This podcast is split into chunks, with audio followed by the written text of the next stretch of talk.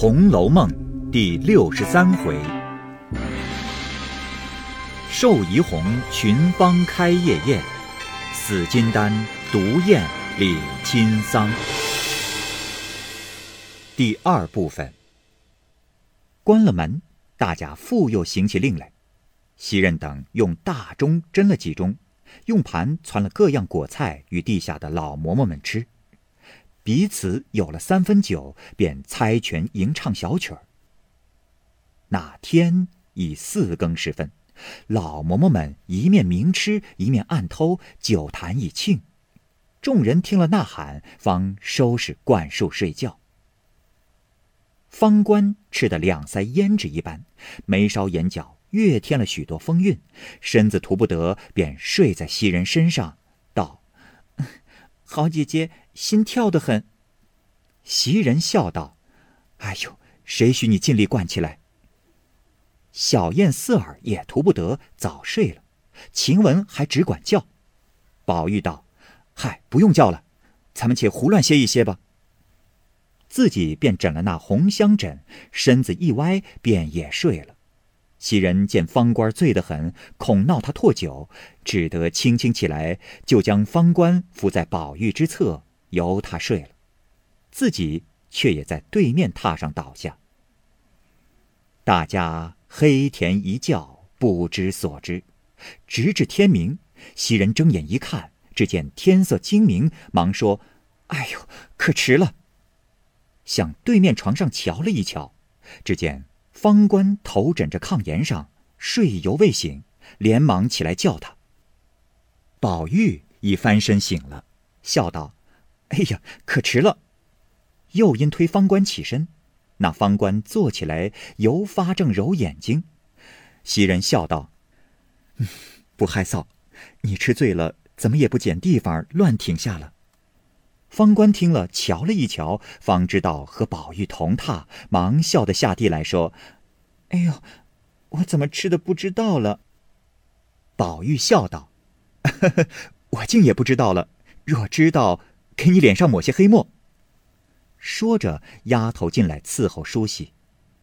宝玉笑道：“哎，昨儿有扰，今儿晚上我还席。”袭人笑道：“哎呀，爸爸爸，今儿可别闹了，再闹就有人说话了。”宝玉道：“怕什么？不过才两次罢了，咱们也算是会吃酒了。那一坛子酒怎么就会吃光了？正是有趣，偏又没了。”袭人笑道：“哼，原要这样才有趣，必知兴尽了，反无后味了。昨儿都好上来了，晴雯连臊也忘了。我记得，他还唱了一个。”四儿笑道：“嗯，姐姐忘了，连姐姐还唱了一个呢。在席的谁没唱过？”众人听了，俱红了脸，用两手握着，笑个不住。忽见平儿笑嘻嘻的走来说：“亲自来请昨日在席的人。”哎，今儿我还东，短一个也使不得。众人忙让座吃茶。晴雯笑道：“哎呦，可惜昨夜没他。”平儿忙问：“嗯，你们昨夜做什么来？”袭人便说：“ 告诉不得你，昨夜里热闹非常。”连往日老太太、太太带着众人玩，也不及昨日这一玩。一坛子酒都让我们鼓捣光了，一个个吃的把臊都丢了，三不知的又都唱起来，四更多天才横三竖四的打了一个盹儿。平儿笑道：“好啊，白和我要了酒来也不请我，还说着给我听，气我。”晴雯道。哎呀，今儿他还还席，必请你来的，等着吧。平儿笑问道：“哟，他是谁？谁是他？”晴雯听了，赶着笑说道：“哼，偏你这耳朵尖，听得真。”平儿笑道：“这会子有事，不和你说，我干事去了。哎，一会打发人来请，一个不到，我是打上门来的。”宝玉等忙留，他已去了。这里宝玉梳洗了，正吃茶，忽然一眼看见砚台底下压着一张纸，因说道：“哎，你们这随便混压东西也不好。”袭人、晴雯等忙问：“又怎么了？谁又有了不是了？”宝玉指道：“哎，那砚台下是什么？一定又是哪位的样子忘记了收的。”晴雯忙起砚拿了出来，却是一张字帖儿。递与宝玉看时，原来是一张粉笺子，上面写着：“砍外人妙玉公诉遥扣方辰。”宝玉看毕，直跳了起来，忙问：“哎呀，这是谁接了来的？也不告诉。”袭人、晴雯等见了这般。也不知当是哪个要紧的人来的帖子，忙一齐问：“昨儿谁接下了一个帖子？”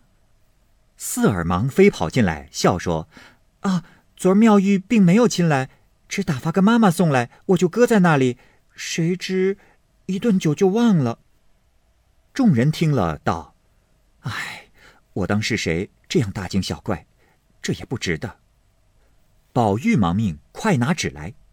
当时拿了纸，研了墨，看他下着“砍外人”三字，自己竟不知回帖上回个什么字样才相敌，只管提笔出神，半天仍没主意。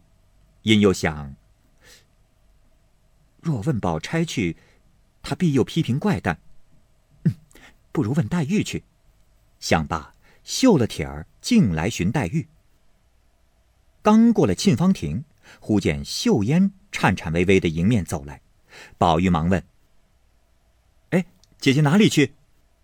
秀烟笑道：“啊，我找妙玉说话。”宝玉听了诧异，说道：“哦，他为人孤僻，不合时宜，万人不入他目。原来他推重姐姐，竟知姐姐不是我们一流的俗人。”秀烟笑道：“他也未必真心重我。”但，我和他做过十年的邻居，只一墙之隔。他在盘香寺修炼，我家原寒宿另房居住，就令的是他庙里的房子，住了十年，无事到他庙里去作伴。啊，我所认的字都是承他所授，我和他又是贫贱之交，又有半师之分，因我们投亲去了，闻得他因不合时宜，权势不容。竟投到这里来，如今有天缘凑合，我们得遇，旧情竟未易，承他倾慕更胜当日。宝玉听了，恍如听了焦雷一般，喜的笑道：“怪道姐姐举止言谈，超然如野鹤闲云，原来有本而来。啊，正因他的一件事，我正为难，要请教别人去。如今遇见姐姐，真是天缘巧合。”求姐姐指教。说着，便将拜帖取与秀烟看。秀烟笑道：“哼，他这脾气竟不能改，竟是生成这等放荡鬼癖了。从来没见拜帖上下别号的，这可是俗语说的‘僧不僧，俗不俗，男不男，女不女’，成个什么道理？”宝玉听说，忙笑道：“哎。”姐姐不知道，他原不是这些人中，算他原是世外意外之人。因屈我是个有些微知识的，方给我这帖子。我因不知回什么字样才好，竟没了主意，正要去问林妹妹，可巧遇见了姐姐。秀烟听了宝玉这话，且只顾用眼上下细细的打量了半日，方笑道：“哎呀，怪道俗语说的。”闻名不如见面，又怪不得妙玉竟下这帖子给你，又怪不得上年竟给你那些梅花，既连他这样，少不得我告诉你缘故。他常说，古人中自汉晋五代唐宋以来皆无好诗，只有两句好，说道：“纵有千年铁门槛。”终须一个土馒头，所以他自称砍外人。又常赞文是庄子的好，故又或称为鸡人。他若帖子上是自称鸡人的，你就还他个世人；鸡人者，他自称是机灵之人，你谦自己乃是世中扰扰之人，他便喜了。如今他自称坎外之人，是自谓倒于铁坎之外了，故你如今只下坎内人，便合了他的心了。宝玉听了，如醍醐灌顶，哎呦了一声，方笑道：“哦，怪道我们家庙说铁槛寺呢，原来有这么一说啊！姐姐就请，让我去写回帖。”秀烟听了，便自往陇翠庵来。宝玉回房写了帖子，上面只写“坎内人宝玉，熏目谨拜”几字。亲自拿了到陇翠庵，只隔门缝。投进去便回来了。又因见方官梳了头，挽起嘴来，又戴了花翠，忙命他改装，又命将周围的短发剃了去，露出碧青头皮来，当中分大顶。又说：冬天做大貂鼠卧兔带，脚上穿虎头盘云五彩小战靴，或撒着裤腿，只用净袜厚底相鞋。又说：嗯。方官之名不好，竟改了男名才别致。因又改作雄奴，方官十分称心，又说：“哎，既如此，你出门也带我出去。有人问，就说我和明烟一样是小厮就是了。”宝玉笑道：“ 到底人看得出来。”方官笑道：“嗯，我说你是无才的。”咱家现有几家土番，你就说我是个小土番儿。况且人人说我打垂帘好看，你想这话可妙？宝玉听了，喜出望外，忙笑道：“这却很好。我亦常见官员人等多有跟从外国献俘之中，图其不畏风霜，鞍马便捷。即这等，呃，再起个番名，叫做耶律雄奴。”匈奴二音又与匈奴相通，都是犬戎名姓。况且这两种人自尧舜时便为中华所患，晋唐诸朝深受其害。幸得咱们有福，生在当今之世，大顺之正义，圣愚之功德仁孝，赫赫隔天，同天地日月一照不朽。所以凡历朝中跳梁猖獗之小丑，到了如今，竟不用一干一戈，皆天。使其拱手斧头，远远来降。我们正该作践他们，为君父声色。方官笑道：“哎呦，既这样，你该去操习弓马，学习武艺，挺身出去拿几个反叛来，岂不尽忠效力了？何必借我们？你鼓唇摇舌的，自己开心做戏，却说是歌功颂德呢？”宝玉笑道：“嗨，所以你不明白。”如今四海宾服，八方宁静，千载万载不用备武，咱们虽一戏一笑，也该称颂，方不负坐享生平了。方官听了有理，二人自为妥帖甚宜，宝玉便叫他耶律雄奴。究竟贾府二宅皆有先人当年所获之囚赐为奴隶，只不过令其饲养马匹，皆不堪大用。湘云素习憨细异常，她也最喜舞伴的，每每自己束鸾带，穿折袖。近见宝玉将方官打扮成男子，他便将魁官也扮了个小子。那魁官本是长瓜梯短发，好便于面上粉墨油彩，手脚又灵便，打扮了又省一层手。李纨、探春见了也爱。便将宝琴的豆官也就命他打扮了一个小童，头上两个压髻，短袄红鞋，只差了涂脸，便掩饰戏上的一个琴童。湘云将魁官改了，唤作大英，因他姓韦，便叫他做韦大英，方合了自己的意思。暗有韦大英雄能本色之语，何必涂朱抹粉才是男子？窦官身良年纪皆极小，又极鬼灵，故曰窦官。园中人也有唤他做阿豆的，也有唤作炒豆子的。宝琴反说琴童、书童等名太熟了，竟是豆字别致，便唤作豆童。因饭后平儿还席，说红香圃太热，便在柳荫堂中摆了几席新酒佳肴。可喜尤氏又带了佩凤、斜鸾二妾过来游玩。这二妾亦是青年娇憨女子，不常过来的。今既入了这园，再遇见香云、香菱、方蕊一干女子，所谓“方以类聚，物以群分”，二语不错。只见他们说笑不了，也不管尤氏在那里，只凭丫鬟们去服侍，且同众人一一的游玩。一时到了怡红院，忽听宝玉叫耶律雄奴。把佩凤、斜鸾、香菱三个人笑在一处，问是什么话，大家也学着叫这名字，又叫错了韵或者忘了字眼，甚至于叫出野驴子来，引得河园中人凡听见者无不笑道。宝玉又见人人取笑，恐作践了他，忙又说：“哎，海西弗朗斯牙闻有金星玻璃宝石，他本国番语以金星玻璃名为温都里纳。”如今将你比作他，就改名换叫温都里纳，可好？这里解释一下，弗朗斯牙就是法兰西，温都里纳呢是法语“金星玻璃”的音译。方官听了更喜，说就是这样吧，因此又换了这名。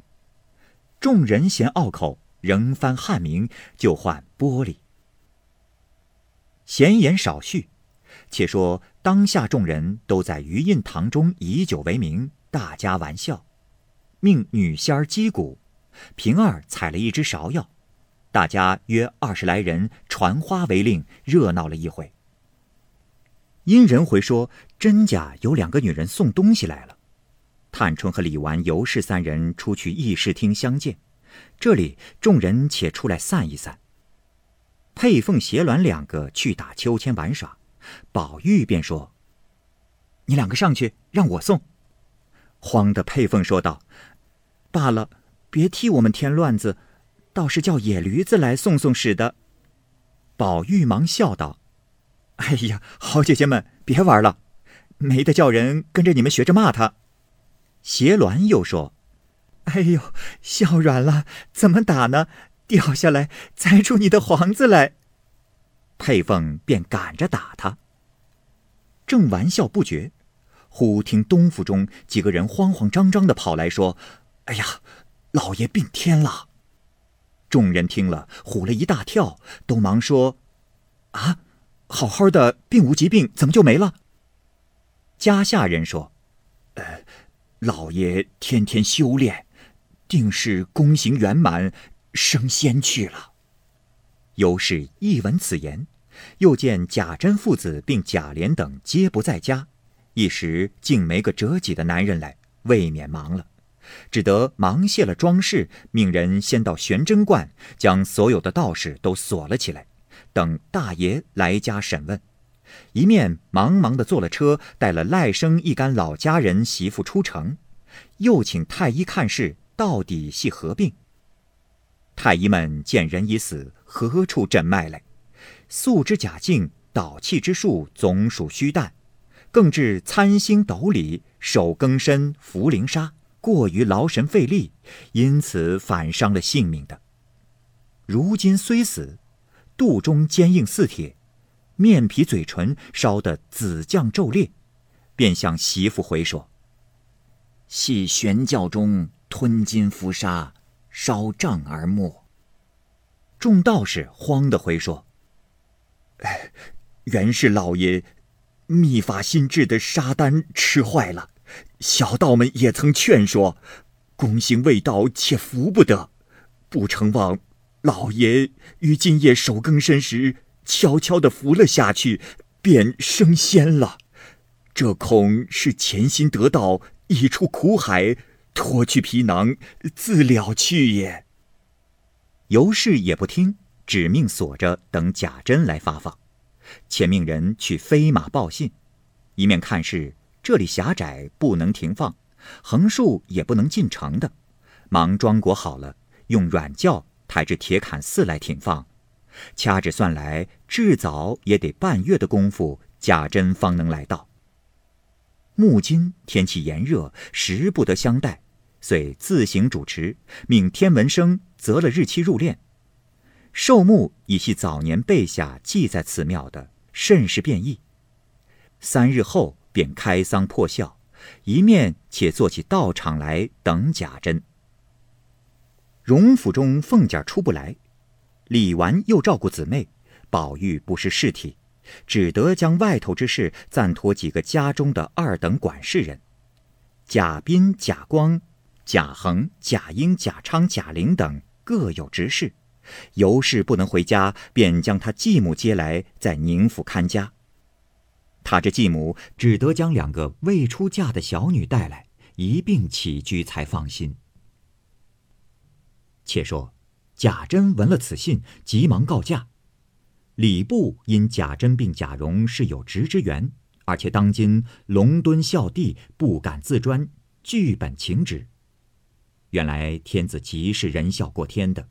且更隆重功臣之意，一见此本，便召问贾敬何职。礼部代奏，系进士出身，祖侄已印其子贾珍。贾敬因年迈多疾，常静养于都城之外玄真观。今因疫没于寺中，其子真、其孙荣现因国丧随驾在此，故起驾归列。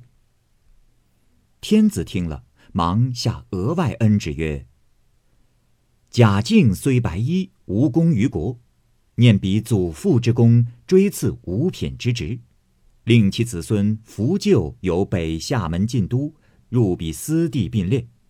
任子孙进丧礼毕，扶柩回籍外，着光禄寺按上祭赐立。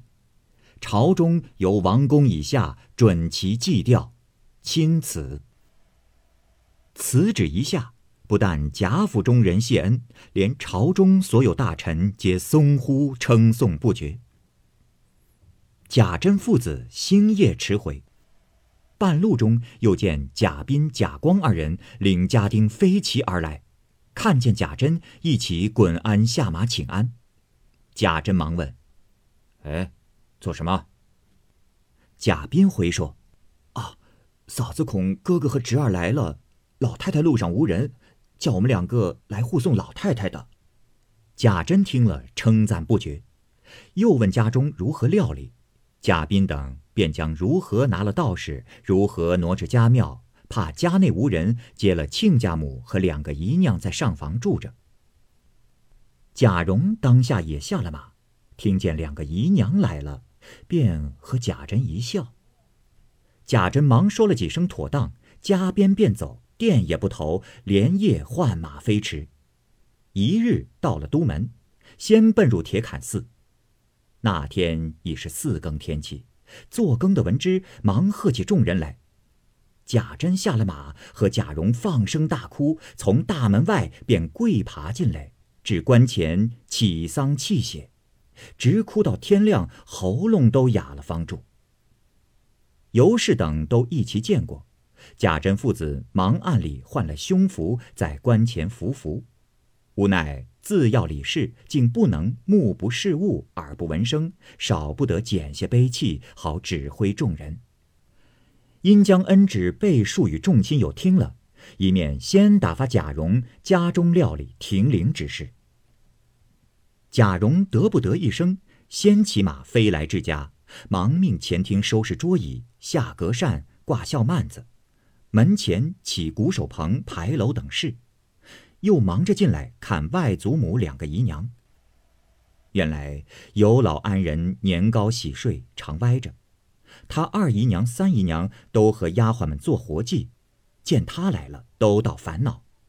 贾蓉且嘻嘻的笑望他二姨娘，笑说：“二姨娘，你又来了，我们父亲正想你呢。”尤二姐便红了脸，骂道：“哎，荣小子，我过两日不骂你几句，你就过不得了。越发连个体统都没了，还亏你是大家公子哥，每日念书学礼的，越发连那小家子调侃也跟不上。”说着，顺手拿起一个熨斗来，搂头就打，吓得贾蓉抱着头滚到怀里告饶。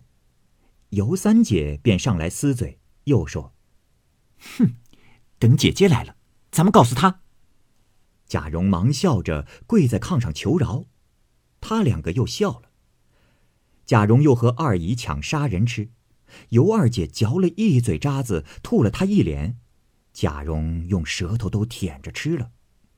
众丫头看不过，都笑说：“这笑在身上，老娘才睡了觉。他两个虽小，到底是姨娘家，你太眼里没有奶奶了。回来告诉爷。”你吃不了兜着走。贾琏撇下他姨娘，便抱着丫头们亲嘴。呃，我的心肝儿，你说的是，咱们缠他两个啊。丫头们忙推他，恨骂道：“哎呀，短命鬼儿！你一般有老婆丫头，只和我们闹。知道的说是玩，不知道的人，再遇见那脏心烂肺的、爱多管闲事、嚼舌头的人。”吵嚷的拿府里谁不知道？谁不背地里嚼舌，说咱们这边乱账？贾蓉笑道：“哼，各门各户谁管谁的事儿，都够使的了。从古至今，连汉朝和唐朝人还说脏唐臭汉，何况我们这种人家，谁家没有风流事？别讨我说出来。连那边大老爷那么厉害，连叔还和那小姨娘不干净呢。”凤姑娘那样刚强，瑞叔还想她的账，哪一件瞒了我？哼！贾蓉只管信口开河，胡言乱道之间，只见他老娘醒了，请安问好，又说：“啊，难为老祖宗劳心，又难为二位姨娘受委屈。呃，我们爷们儿感激不尽，唯有等事完了，我们何家大小登门去磕头。”有老安人点头道。我的儿，倒是你们会说话，亲戚们原是该的。又问：“哎，你父亲好，几时得了信儿赶到的？”贾蓉笑道：“啊，才刚赶到的，先打发我瞧你老人家来了，好歹求你老人家完事了再去。”说着，便又和他二姨急眼。那尤二姐便悄悄咬牙含笑骂：“呸！很会嚼舌头的猴崽子，留下我们，给你爹做娘不成？”贾蓉又戏他老娘道：“呃，放心吧，我父亲每日为两位姨娘操心，呃，要寻两个又有根基、又富贵、又年轻、又俏皮的两位姨爹，好聘嫁这二位姨娘的。